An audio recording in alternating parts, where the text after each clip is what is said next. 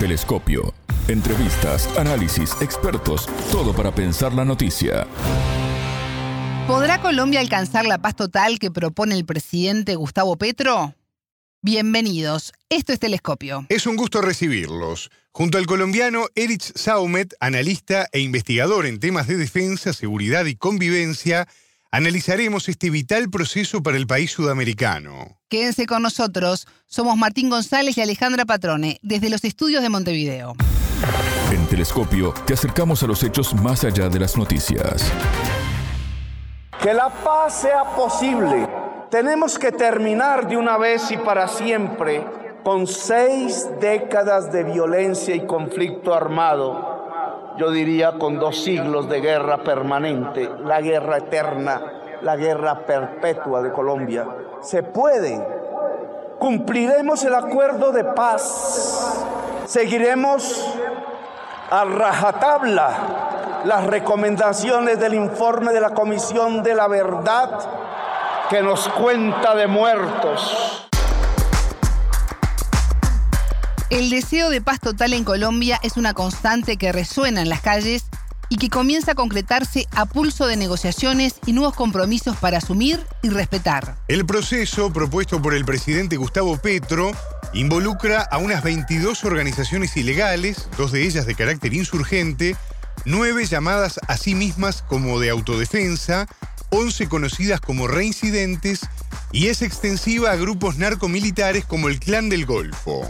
Este 21 de noviembre en Caracas, Venezuela, se retomaron los diálogos de paz con la guerrilla del Ejército de Liberación Nacional, el ELN, creada en 1964 y considerada una de las más poderosas de Colombia. Si bien durante el gobierno del entonces presidente Juan Manuel Santos se había logrado definir una agenda de paz entre ambas partes, las negociaciones fueron suspendidas en 2019 por su sucesor Iván Duque. Con el actual gobierno de Gustavo Petro, primer presidente de izquierda en 200 años, la expectativa de poder avanzar en la paz total crece y da esperanza a la población cansada de tanta violencia. Uno de los mayores generadores de violencia en el país es el narcotráfico y gran parte de las 22 organizaciones con las que se negociará la paz total están vinculadas a este flagelo. El entrevistado. Edith Saumet, analista e investigador colombiano en temas de defensa, seguridad y convivencia. Bienvenido a Telescopio, ¿cómo estás? Es un gusto recibirte. Hola, mucho gusto de nuevo, buen día. Edith, ¿cómo impacta la creciente violencia en Putumayo, con personas fallecidas y el despliegue militar para contener la situación, en el planteo del presidente Gustavo Petro de paz total? Hay que tener eh, algunas consideraciones previas. La primera que este proceso o estos procesos de paz total involucran alrededor de unas 22 organizaciones. De esas 22 organizaciones o grupos armados ilegales, dos son de carácter insurgente, entre ellos el ELN. Otras nueve eh, podríamos cualificarlas como eh, autodefensas o movimientos eh, que se han definido como de autodefensa o comúnmente conocidos de esa manera y otras 11 organizaciones son reincidentes o en su defecto disidentes. El presidente Petro le ha abierto las puertas del diálogo a la totalidad de estas organizaciones, de ahí el nombre de Paz Total, a la propuesta de diálogo que le ha hecho no solamente a estas organizaciones, sino al país y a la comunidad internacional que, bueno, en recientes declaraciones del ministro de Defensa en, en los Estados Unidos, eh, comentaba en el sentido del apoyo de, ese país a estos procesos. Una muestra de que precisamente la comunidad internacional ve con buenos ojos, en este caso el principal aliado de Colombia, la realización o materialización de estos procesos. Respecto a tu pregunta, bueno, tenemos que tener en cuenta que estas organizaciones están tratando de posicionarse de la mejor manera frente a esos eventuales procesos de paz. Pero también hay que tener en cuenta que de esas 22 organizaciones, la totalidad, las 22, están dedicadas en mayor o menor medida al negocio del narcotráfico. Y lo que se está presentando en el Putumayo es una muestra de esa, ¿no? Hay varias versiones en este sentido de la fuerza pública y una de ellas es que miembros de las reincidencias eh, están tomando distancias frente al secretariado, al nuevo secretariado que a veces Márquez, porque no consideran compatible el hecho de iniciar un proceso de diálogo cuando todavía se dedican a actividades de narcotráfico. Entonces hay que tener en cuenta también que el mayor generador de violencia, de inseguridad, de problemas de todo índole y tipo en Colombia es en primera medida el narcotráfico, es el condicionante. ¿Qué es lo que va a realizar o cuál es el objetivo del presidente Petro con estos diálogos de paz totales? Precisamente encontrar una solución al principal problema que afecta a Colombia como país, como Estado, como nación, que es el narcotráfico, porque es la base de la guerra en estos momentos. Eric, tú decías, el narcotráfico condiciona la violencia en Colombia. ¿Cómo se llegó a esta situación? Bueno, eh, esta es una situación increciente. Desde las pasadas administraciones del expresidente Santos y el expresidente Duque, el tareas de total de hoja de coca sembrada en el país ha venido en aumento. Para el 2021 las cifras eran de alrededor de 200 o 204 mil hectáreas de mata de hoja de coca y eso está produciendo, generando aproximadamente entre mil y mil cien toneladas de cocaína.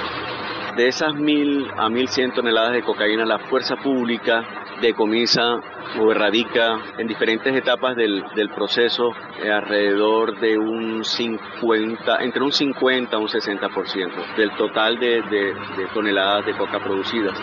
Y de ese 50 48% restante, eh, estas organizaciones colocan en el mercado interno, es decir, en Colombia comercializan alrededor del 10%.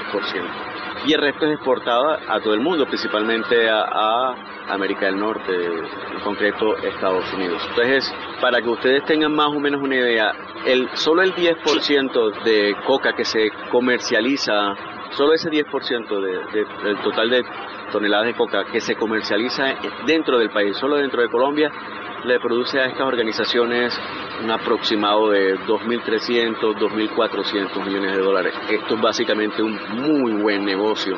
En el Putumayo, para ponernos en contexto, se siembran alrededor de 28 a 30 mil hectáreas de coca. Y en tiempos recientes, según el Ministerio de Defensa, se han destruido entre 700 y 730 laboratorios. Eso nos da una idea de la dimensión del negocio del narcotráfico en la zona. Es decir, eh, se está produciendo mucha cocaína. Y esto se da de manera especial o particular en el sur del país, eh, no solamente en los departamentos del Putumayo, sino Caquetá, Nariño, Cauca, son los departamentos en donde se concentra un importante porcentaje de eh, las hectáreas de coca producidas en el país, además de los laboratorios y pues la subsecuente producción. Entonces, estas organizaciones, estas 22 organizaciones de las que hablábamos antes, son las que monopolizan ese negocio, eh, desde la etapa de siembra, pasando por la etapa de eh, producción y por la etapa de venta. Al monopolizar el negocio, pues entran en disputa por el control territorial de las áreas sembradas, por el control territorial de los laboratorios donde se procesa la droga, por las rutas de exportación. Eh, lo sucedido en el Putumayo es una muestra de esas otras características y consecuencias de este negocio. Y en base a lo que venís explicando, ¿es posible negociar con estos 22 grupos? Claro, y es la única salida, es la única salida que tiene el gobierno colombiano. El, el, narcotráfico no solamente es un problema de seguridad, sino un problema de salud pública. Y explico esta hipótesis, este enunciado. Supongamos que mañana eh, ningún, todos estos, todas estas 22 organizaciones se desmovilizan y llegan a acuerdos de paz con el gobierno colombiano y desde ese mismo día se comprometen a no sembrar una hectárea más de cocaína y a no producir ni comercializar o exportar una sola tonelada o un solo kilo de cocaína. Sí, perfecto, ¿no? Pero pasado mañana va a haber una base poblacional, no solamente en el país, sino en el exterior, que va a necesitar su dosis diaria. Entonces, el problema del narcotráfico no es solamente de combatir el fenómeno como tal, desde la siembra de coca o de la marihuana o de la amapola, su procesamiento, su comercialización, su distribución, sino que hay que atacar también el fuerte y alto consumo, particularmente dentro de población NNA, es decir, niños, niñas y adolescentes. que es un fenómeno desafortunadamente que se está presentando a nivel hemisférico. El gobierno colombiano parece que ha entendido el problema en su totalidad y cree o está convencido que con el inicio de procesos de diálogos de paz con estas organizaciones que precisamente están produciendo o están dedicadas al narcotráfico, puede comenzar a solucionar el problema. Y esta solución, Eric, también pasa por las negociaciones con el ELN. ¿Cómo ves el comienzo de los diálogos en Caracas? Bueno, con mucha expectativa, eh, ya fue nombrado por el gobierno fueron designados por el gobierno, una parte muy interesante e importante del equipo negociador. Y yo creo que todo el país está expectante porque de las 22 organizaciones o grupos armados ilegales, grupos armados organizados, perdón, el que más hombres moviliza es precisamente el ELN con cerca de 5.600 hombres. Luego, entre las disidencias y residencias de la FARC, eh, estamos hablando de unos 4.200, 4.300 hombres y finalmente los autodefensas gaitanistas de Colombia, que es el clan del Golfo, unos 3.200 hombres. Entonces es muy importante para el país que se lleve a cabo y que llegue a feliz término este proceso. Este es el quinto proceso de paz en el que se sumerge el ELN, ¿no? Y yo creo que bueno, sería errado calificarlo como la última oportunidad de negociación, pero sí, por lo menos la nación colombiana y el Estado ha mostrado de manera reiterativa su deseo de, llegar a un acuerdo de paz con ellos y creo que es el momento en que ellos pongan de su parte. Vamos a ver cómo se desarrollan las negociaciones. Eh, si no es en este gobierno que brinda todas las facilidades, que es cercano desde el punto de vista pues ideológico, claro, en democracia, por supuesto. No veo en qué, en qué otro momento. Este es el momento para que, para que por fin se logre un acuerdo de paz con el ELN y, y además la manera en que este se desarrolle, cómo se adelante va a marcar la pauta para los otros procesos de paz que se van a adelantar con las otras 21 organizaciones. Qué importante entonces esas pautas a las que hacías referencia. Edith, en base a, a lo que venís diciendo, ¿cuáles son los principales desafíos que se tienen por delante? Voluntad, básicamente, independientemente de las reivindicaciones sociales que pueda aducir esta organización en el marco del proceso de paz, la base de las negociaciones que el gobierno no solamente adelantará con esta organización, sino con las otras, es el narcotráfico. Cómo comenzar a solucionar el problema del narcotráfico.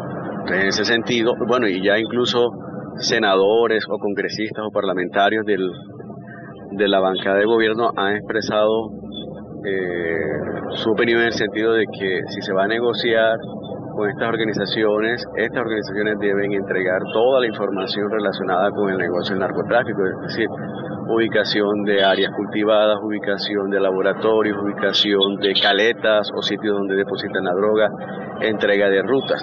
Básicamente sobre eso va a recaer la, la negociación y bueno, lógicamente sobre qué harán las personas firmantes o que se reincorporen a la vida civil por parte de esta organización y además, por supuesto, un espacio político para que como ya un partido político eh, entren a, ser parte pues de, de la democracia básicamente ¿no? y tener cuotas de poder no solamente en el Senado, en la Cámara de Representantes, sino imagino en el gobierno ejecutivo, pero bueno, en las negociaciones nos, cuando estas se desarrollen, pues comenzaremos a vislumbrar qué es realmente lo que pretende el ELN. Repasando un poco la historia, los últimos diálogos de paz con el Estado se rompieron en enero de 2019 durante el mandato del expresidente Iván Duque, después de que la guerrilla atacara un cuartel militar de cadetes en Bogotá y dejara 23 personas fallecidas, luego de meses de estancamiento en las conversaciones.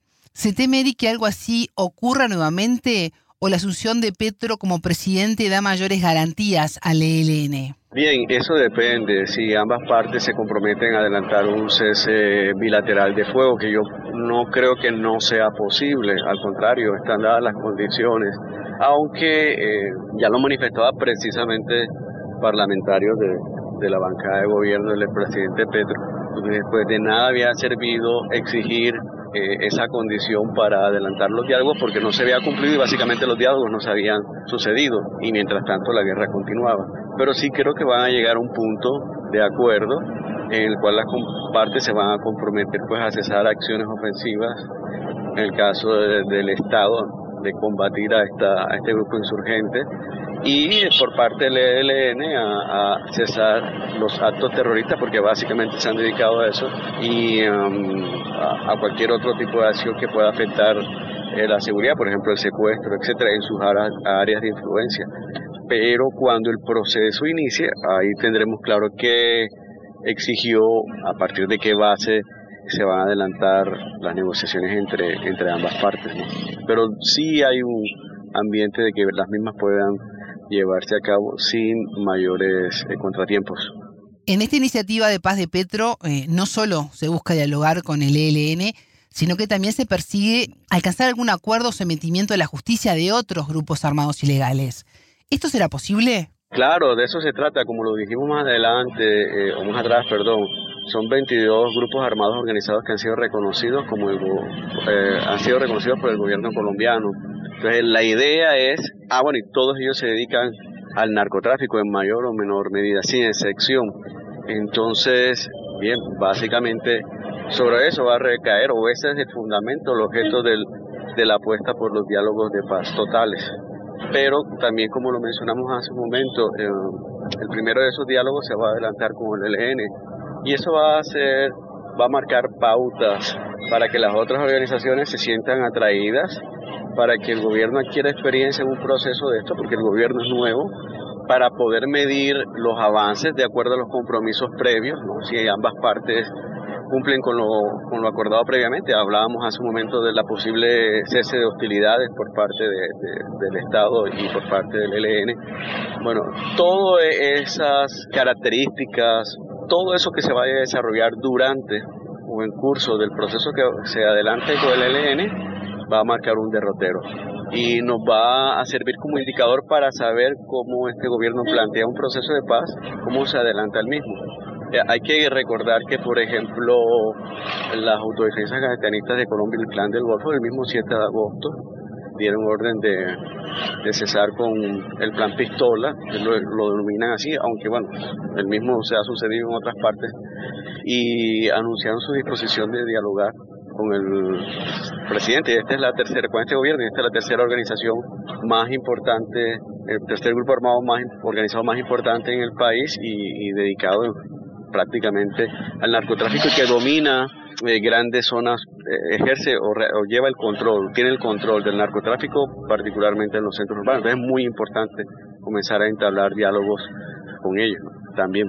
Eric, ya en los minutos finales te pregunto, ¿podrá Colombia alcanzar la paz total? No sé si paz total con todo lo que puede abarcar esa expresión, pero la idea sí es poder desmovilizar y reincorporar a la vida civil a estas organizaciones organizadas y armadas que delinquen y que afectan terriblemente eh, la seguridad, la convivencia y el orden público en el país, que incentivan, promocionan, viven del negocio del narcotráfico. Entonces, bueno, eh, si se logra por lo menos acuerdos de paz con todas o con la mayoría de ellos, eso se debe reflejar en mejores y mayores ambientes o índices o indicadores de paz, de, de seguridad, perdón, de convivencia, de orden de orden público y una disminución notable del tema del narcotráfico. Eh, pero como lo decía al inicio, el narcotráfico no solamente es un problema de seguridad, sino también un problema de salud pública. Entonces, sí, eh, nosotros podemos dialogar con los generadores de estas sustancias que se consumen, pero también tenemos que propiciar políticas públicas para desincentivar el, el consumo y para crear conciencia de lo que causa consumir. O sea, no solamente el estado en que eh, el consumo de una sustancia alucinógena produce, sino todo lo previo que se sucede para que esa dosis llegue al consumidor y todo lo que sucede después y eso se puede resumir en una sola expresión, violencia. Entonces, ahora la paz es un proceso de paz interior, ¿no? Sí, y el tejido social colombiano está muy fracturado, entre otras cosas por la división política que se sucedió desde 2014 para acá, desde el finales, desde la segunda mitad del primer periodo presidencial del presidente Santos hasta la fecha. Esto es una nación dividida desde el punto de vista político, ¿no? Entonces esas heridas hay ese tejido social hay que, hay que reconstruirla y esas heridas sanarlas para entonces sí poder hablar de paz total. Antes no. Erich Saumet, analista e investigador colombiano en temas de defensa, seguridad y convivencia. Muchas gracias por estos minutos con Telescopio. No, como siempre un gusto y, por supuesto siempre a sus órdenes para charlar sobre estos temas pues tan importantes para, para el país en estos momentos. Telescopio. Ponemos en contexto la información. Hasta aquí, Telescopio. Pueden escucharnos por sputniknews.lat. Ya lo saben, la frase del día la escucharon en Telescopio. Todas las caras de la noticia en Telescopio. El mayor generador de violencia, de inseguridad, de problemas de todo índole y tipo en Colombia es en primera medida el narcotráfico, es el condicionante. ¿Qué es lo que va a realizar o cuál es el objetivo del presidente Petro con estos diálogos de paz totales? Precisamente encontrar una solución al principal problema que afecta a Colombia como país, como Estado, como nación, que es el narcotráfico, porque es la base de la guerra en estos momentos. Telescopio, un espacio para entender lo que sucede en el mundo.